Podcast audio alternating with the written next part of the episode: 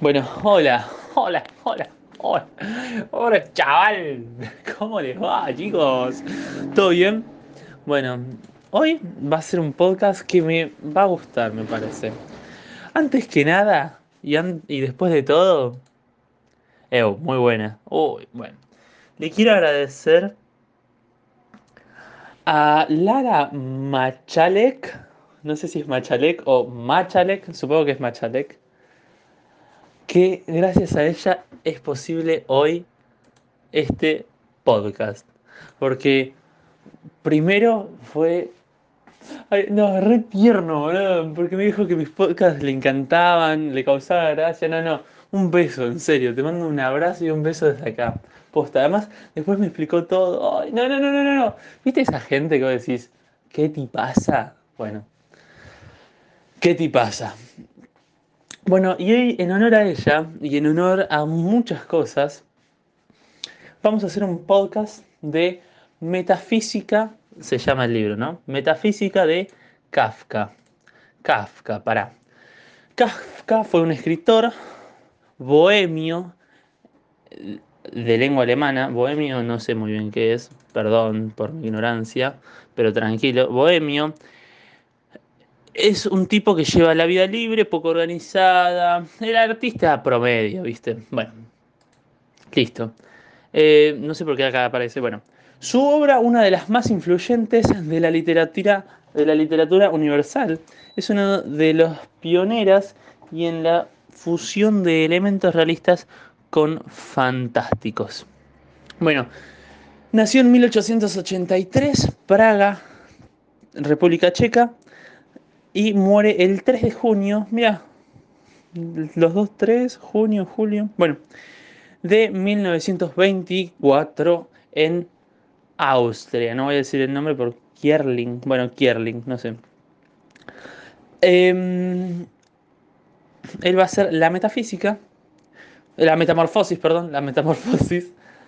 Y es el libro que vamos a analizar hoy. Sí, porque como dije, viste que yo dije que quería traer cosas nuevas y lo estoy haciendo. También lo vamos a empalmar con lo que vimos ayer, eh, ayer, el podcast pasado, con Karl Marx, ese podcast que no me gustó y que todo el mundo escuchó, no sé por qué. Justo el único podcast que no me gusta, van y lo escuchan todos. Joder, chaval. Pero qué dices, tío. Bueno, y vamos a hablar un poco de la relación de poder de Foucault con la rutina que critica Marx de que el proletariado, el obrero, el siempre está hecho, siempre está hecho para laburar y eso está mal. Y bueno, un poco de crítica, boludo, porque ¿sabes qué? Si te pones a pensar, si todo sería angelical y lindo y que no sé qué, y sería un mundo utópico, anda, eh, sería aburrido para muchos, porque, o sea, no podríamos... ¿Y si este es el mundo perfecto? Bueno, una pregunta que jamás obtendrá, eh, jamás obtendrá respuesta. Ok, Paul te lo resumo así nomás. Siempre hace esos chistes. El que no me entiende, discúlpeme, pero por favor, sigan escuchando el mejor podcast de la Latinoamérica. De la... Mm, sí, Latinoamérica. ¿Por qué no? Bueno, ¿en qué estábamos? Ah, bueno, que está bueno que mm, algunas veces la vida sea una mierda, porque valoras más los momentos que disfrutas y encima los filósofos, los matemáticos y un montón de cosas pueden hacer libros cuestionando y criticando sin poner ninguna solución y solo criticando libros de críticas. Un montón de libros son así que no plantean una solución. Por eso es fácil, criticar es fácil, obvio que es fácil. Y bueno, nada, muchísimas gracias por escuchar. Eh, vamos a arrancar. Bueno, la metamorfosis de Kafka. A ver, el libro arranca así. Es un chabón que mm, se podría decir que es una autobiografía de Kafka. Obviamente va a haber un punto de inflexión en el cual deja de ser real. Por eso mismo es fantástico, como dije en la biografía. Que bueno, arranca así el libro. El chabón está todo el día laburando, ¿no? Tucu, tucu, todo el día laburando, ¿no? Y, em, bueno, y la familia no laburaba, ¿viste? Y cuestión que un día se despierta y Y es un insecto, es un escarabajo. Es un insecto, no, no sé cuál, pero me parece que es un escarabajo, una cucaracha. Y, y claro, él tiene la intención de ir a laburar igual, sin darse cuenta. Pero claro, toda la familia se da cuenta y automáticamente lo rechazan, ¿me entendés? O sea, lo, primero lo encierran en su, en su habitación, luego lo lastiman cuando intenta escapar, eh, nadie lo escucha. Em, después hay un momento en el que el padre le tira manzanas, porque él vivía en una familia y era el único que laburaba. Estaba el padre, la madre y la hermana. Y la hermana era la única que más o menos le daba pelota. Pero llegó un punto en el cual, em, bueno, no tenían plata, entonces empezaron a laburar y la casa se la alquilaban a unos inquilinos. Cuestión que em, la mina, la hermana, tocaba el violín, ¿no? No laburaba, pero tocaba el violín. Y mm, les toca unas partituras, algo, y los inquilinos mucho como que no les copó, no les gustó mucho, ¿no? Y se me abre la puta puerta y la concha de la lora.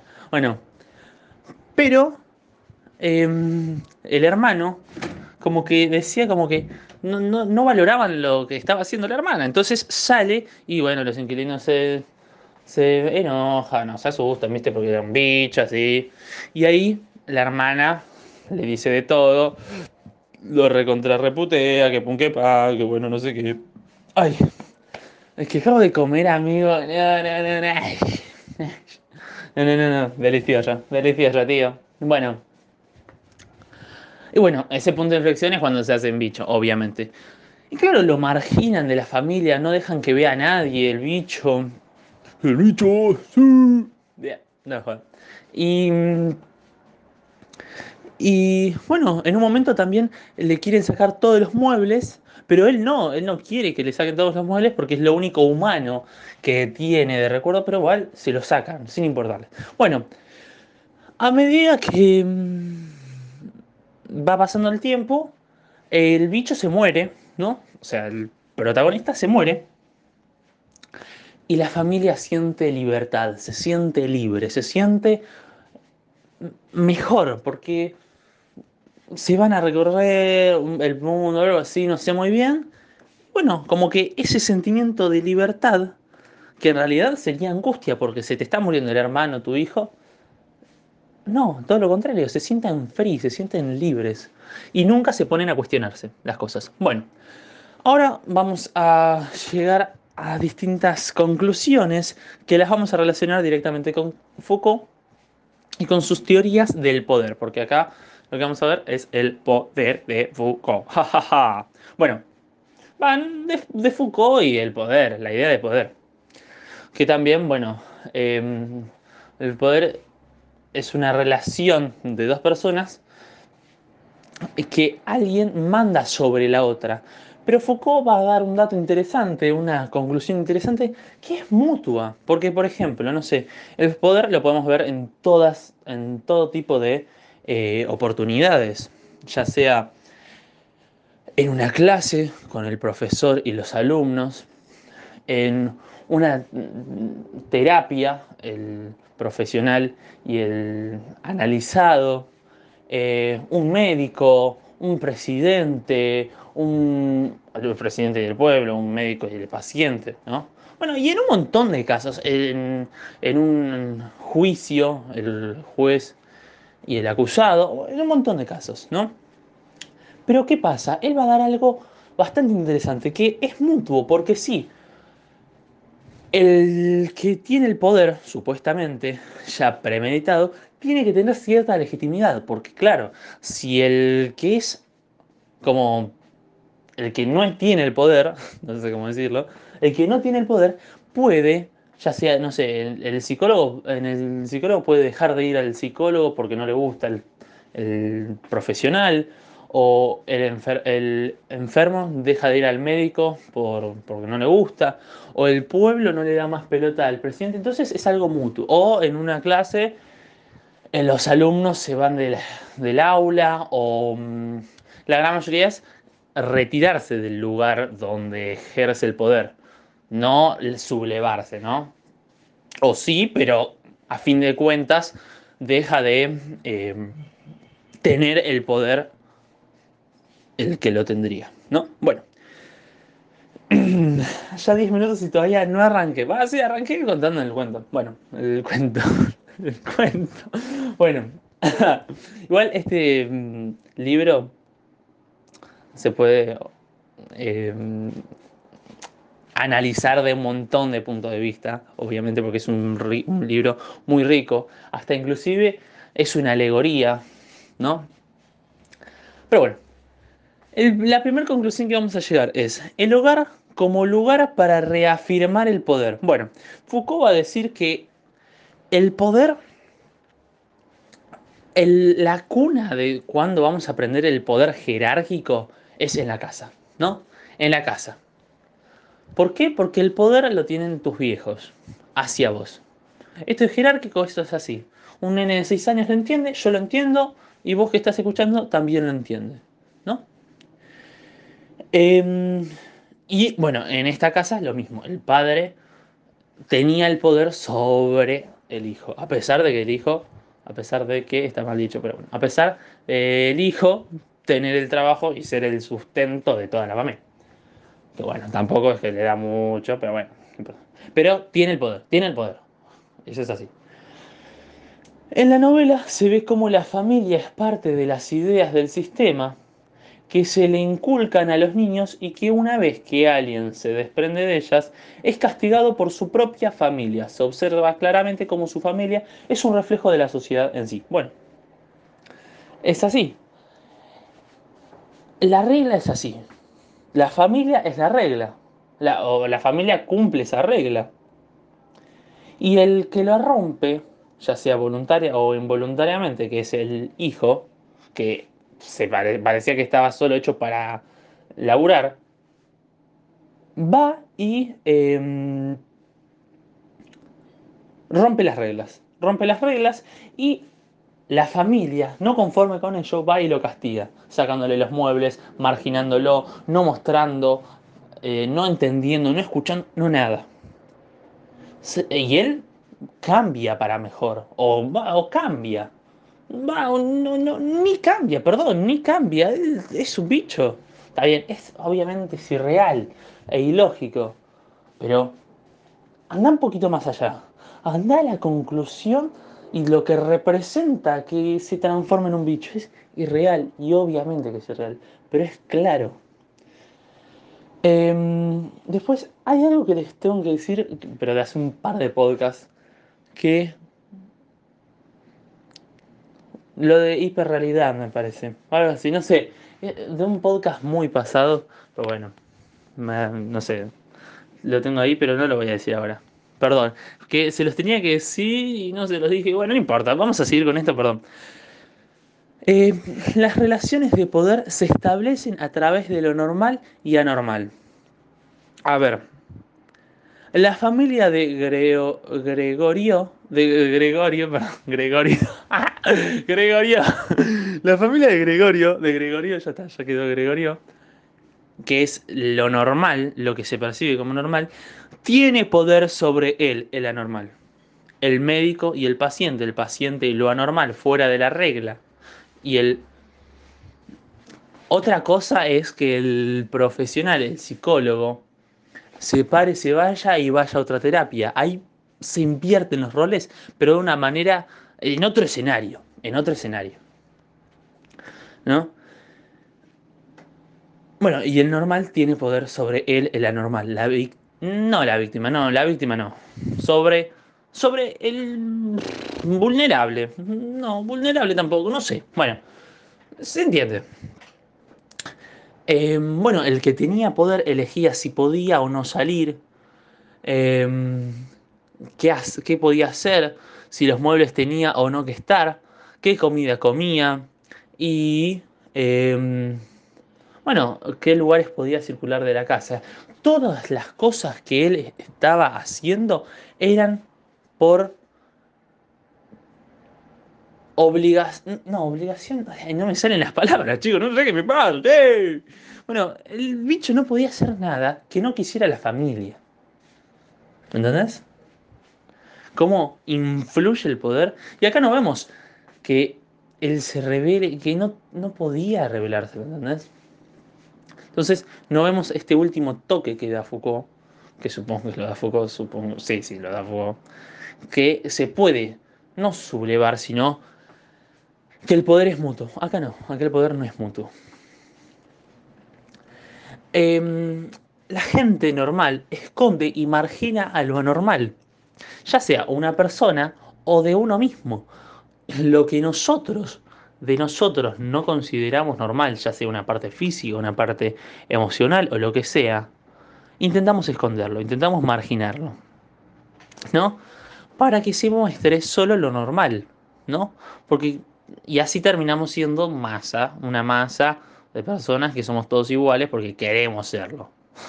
queremos serlo, pero bueno, no es el fin. La novela se basa en su gran mayoría en cómo los Samsa, debe ser la familia, intentan constantemente ocultar a su hijo anormal del mundo exterior y de ellos mismos. Bueno, esta casa puede representar, si bien una sociedad, si bien a uno mismo. ¿No? Ponele, a uno mismo no le gusta. No sé, a mí, por ejemplo, no me gusta que me transpire las manos. ¿Por qué? Porque es anormal, porque es poco aceptado. Y lo poco aceptado es anormal, no es normal. Y intento esconderlo, pero bueno, mm, está, sigue estando, ¿no? Porque lo esconda, desaparecerá. Y eso es lo interesante cómo podés hacer una analogía con este libro y con toda tu vida, con la sociedad, con un montón de cosas. Eh, ah, algo interesante. Eh, Kafka en realidad muere y no publica libros. O sea, publica unos cuantos, no sé cuántos, pero supongo que no publica muchos. Y todos sus escritos se los, se los da a su amigo, a un amigo, y dice, qué malo, o se los bosta, me voy a morir, chao. Y el amigo va y los publica todos. Y gracias al amigo, podemos tener esto. Está bien, acá se podría, ay Dios, qué bueno que soy, se podría ver una relación de poder también. ay, boludo, de la galera esta, ¿eh? ¿Por qué? Porque claro, el amigo ejerce poder sobre la decisión que le dio el amigo, el Kafka, ¿me entendés? Kafka, ¿qué le dice? Tíralos, hacelos mierda. El amigo va y los publica, hace todo lo contrario a lo que le dijo el amigo. Eh, Kafka. ¿Me entienden? O sea, acá no es anormal o normal, pero al ser vulnerable el que no tiene poder, el que sí lo tiene, hace lo que quiere, lo que, le lo que se le canta. Está bien, es verdad que habrá leído y habrá dicho esto tiene que ser publicado, esto está buenísimo, obvio. Pero no o sea, más allá de eso, más allá de eso, es increíble cómo en todo momento está, esta relación de poder, sea voluntaria o no, o inconsciente, incluso, incluso está inconscientemente. Además es algo tan básico, boludo, que se puede ver en todo momento. Es muy claro. Bueno, em, bueno, marginalizan a una persona por no cumplir con los estándares previamente establecidos que se tenía en la familia. Claro, también, ¿qué es normal, qué no es normal? Bueno, son lo, normal. Lo, no normal es lo establecido, los estándares establecidos en una sociedad, en, en, lo que sea, en una familia. ¿Me entiendes? No es solo lo que hace la gran mayoría, no. No, es lo establecido como normal y lo ya inconsciente. Es increíble, la palabra inconsciente me encanta, me fascina. Ayuda tanto está tan en nuestro inconsciente esta idea de normal o no normal, y claro, eh, no es solo lo que hace la gran mayoría, sino los estándares ya establecidos. Bueno, listo, ya está. Eh, donde hay poder hay resistencia. Bueno, y acá es lo que quería ir con este poder mutuo. Bueno, luego de experimentar lo establecido por la sociedad y su familia, Gregorio, no, Gregorio, perdón, se revela y es apartado, rechazado y excluido comienza a sentirse cada vez más alienado a la persona que era antes e incluso rechaza alimentos que anteriormente le parecían satisfactorios. Bueno, acá esto no lo conté porque, bueno, quería llegar a esto. Que claro, él igualmente genera una resistencia, no me acuerdo cuándo, pero no importa, genera una resistencia. Y ellos, al ver esta resistencia, lo marginan el doble, lo marginan más. Em, lo apartan, lo rechazan, lo excluyen. Y él comienza a sentirse como era la persona, como era antes. ¿No? Em, como era antes. E incluso rechaza alimentos que anteriormente le, parecían satisfactorios. y el último caso de rebelión que presentó Gregor, Gregor ahora, Gregorio, ¿no era? Bueno, se ve cuando se enfrenta a su familia para que no se lleven sus cosas de la habitación, ya que era lo único que le daba un sentido de pertenencia a el ser humano. Em, y bueno, después de eso, también, ¿ves? Kafka, mira, mira, mira, Kafka se podría también eh, hacer una relación con este bicho, porque claro, Kafka ¿qué le dice al amigo? No los publiques a los libros. El bicho ¿qué le dice? El bicho, No, el bicho dice, no me saques los muebles. ¿Qué hace el que tiene el poder? Le saca los muebles, publica los libros. Amigo, este, un gol de media cancha estoy haciendo, brother. Bueno, le vacían su habitación, le quitaban todo lo que le era querido. Ya se habían llevado el baúl. Bueno, esto es. Ah, una citación del libro, perdón. Le vaciaban su habitación, le quitaban todo lo que le era querido. Ya se habían llevado el baúl, en el que guardaba su sierra de marquetería y otras herramientas. Ahora removía el escritorio, ya firmemente empotrado en el suelo en el que había hecho sus deberes de la escuela de comercio, del instituto y hasta del colegio. Página 30. Por lo menos este cuadro de Gregor tapaba ahora por completo tapaba ahora por completo, no se lo llevaría a nadie. Ah, otra cosa que me olvidé decir. Después al bicho lo pone en un, en un cuadro. En un cuadro. Y. o sea, para intentar de. O sea, de la habitación que tenía a un cuadro, pasar a un cuadro. Él cambió. Pero la familia, el pensamiento era igual, solo que la persona era distinta. No era más productiva, y era anormal. Y esto es clave también, ¿eh? No era normal. Entonces por eso se le empieza a, escuchar menos. El que no es normal es vulnerable. Listo. De la galera, de la galera estoy sacando todo, increíble. Em, claro, bueno, se lo, lo pone en un cuadro. Y él se mueve en el cuadro y asusta a la madre o algo así, no importa. Bueno, bien, eh, bien que lo intentara. Él estaba encima de su cuadro y no cedería. Bueno, ahí cuando se revela, supuestamente, supongo. Eh, bueno, estas son todas citaciones del libro mismo. ¿Por dónde vamos? Ah, por la. Estoy totalmente desquizo. La normalización controla a los individuos para que cumplan con su rol social. Uf, uf, uf, uf, qué puntazo, qué puntazo. Bueno, la rutina, el trabajo, los viajes, son todos los deberes que tenía el protagonista en su rol tanto en la sociedad como en su familia.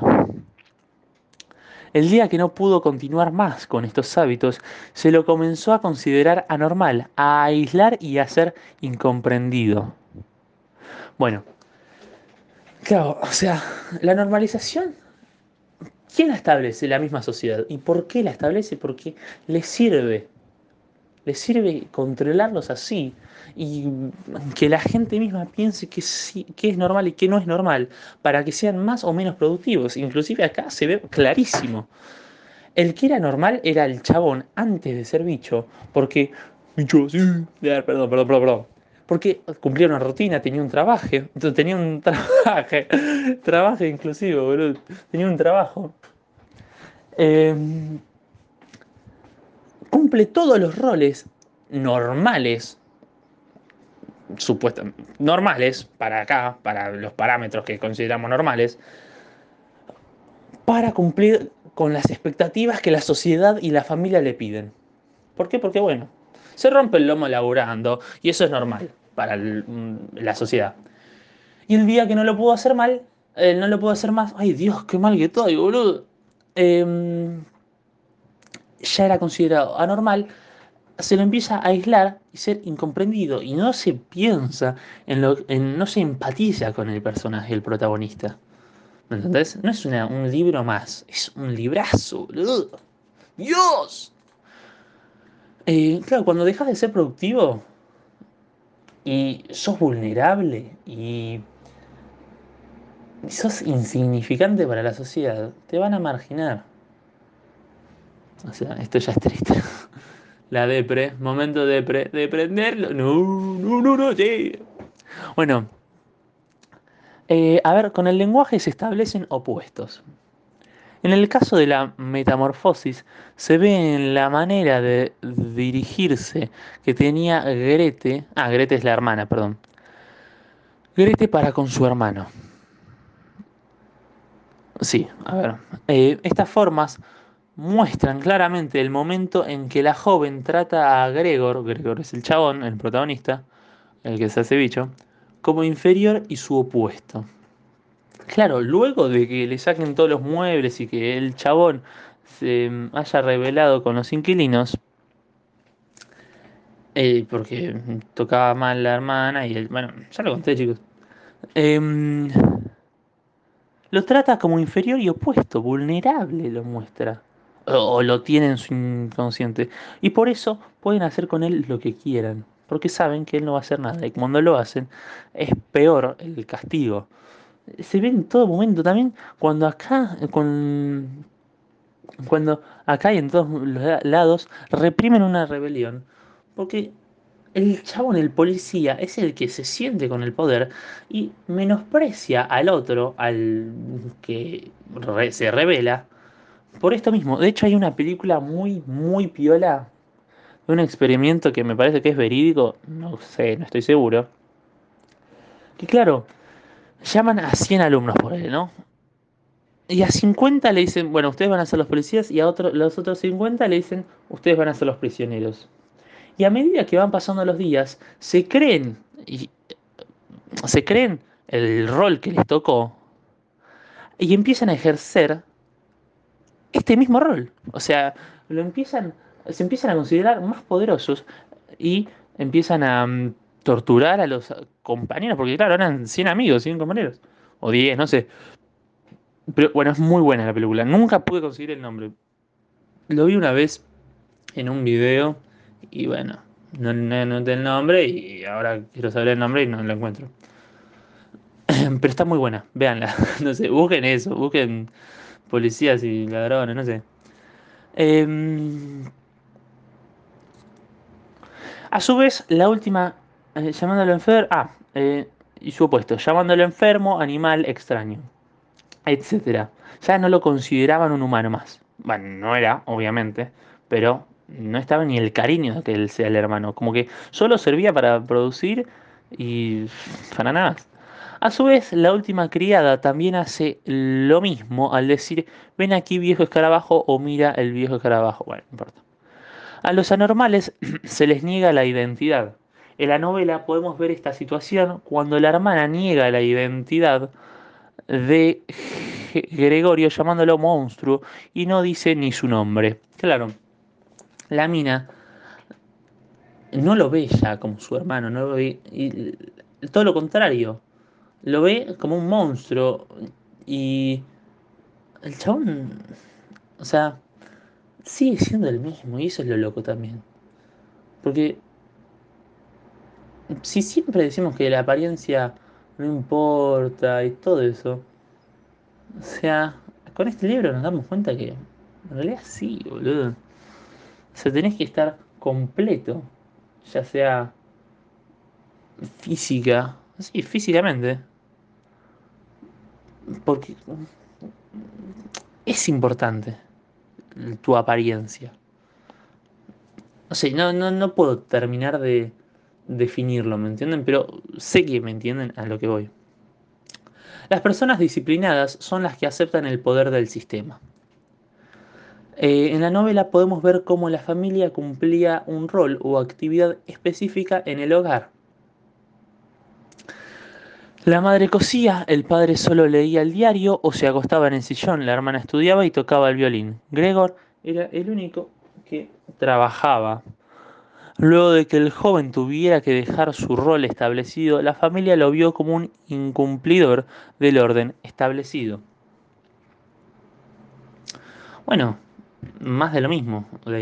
todos tenían un rol cuando se mm, eh, cuando sucede este punto de inflexión la familia empieza a cambiar y empieza a marginar al, al hijo, a Gregor. A Gregor, perdón. Em, la sociedad exige que se castigue a los anormales. Bueno, hay más de lo mismo. La familia como una metáfora, es como una metáfora de la sociedad. No soporta que Gregorio, Gregorio esté solamente encerrado, sino que, hacen más, sino que hacen miserable su vida y hacia el final no toleran ni siquiera que esté en su cuadro. También lo quieren echar. Bueno, claro.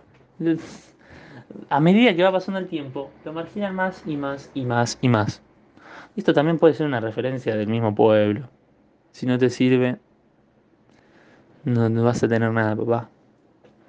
Em, y bueno, también es un tema de la meritocracia, que me da gracia no funciona, que sin oportunidades esta mierda no funciona, y no, no hace falta gente que labure más, hace falta que con menos se pueda vivir en paz. Gracias, vos, vos. Y bueno, nada, entonces si no sos productivo, vas a ser vulnerable. Y si sos vulnerable, alguien va a ejercer poder sobre vos. Y si intentás rebelarte, no vas a poder, o si lo logras hacer, van a ser más duros los castigos. Em, pero bueno, hasta aquí el podcast de hoy. Muy buen podcast, muy buen podcast. Por favor, acuérdense de tocar seguir o follow en la aplicación que sea. Eh, califiquen con 5 estrellas. Tengo cafecitos, están en la biografía o en el, cosito de. Siempre están, no sé, donde. En la biografía, sí.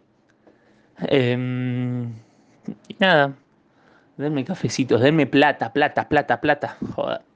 Y bueno, los quiero mucho. Espero que les haya gustado este podcast. A mí me gustó bastante, no como el anterior. Y nada, eso, cuídense, yo soy Lucas Castel. Bye.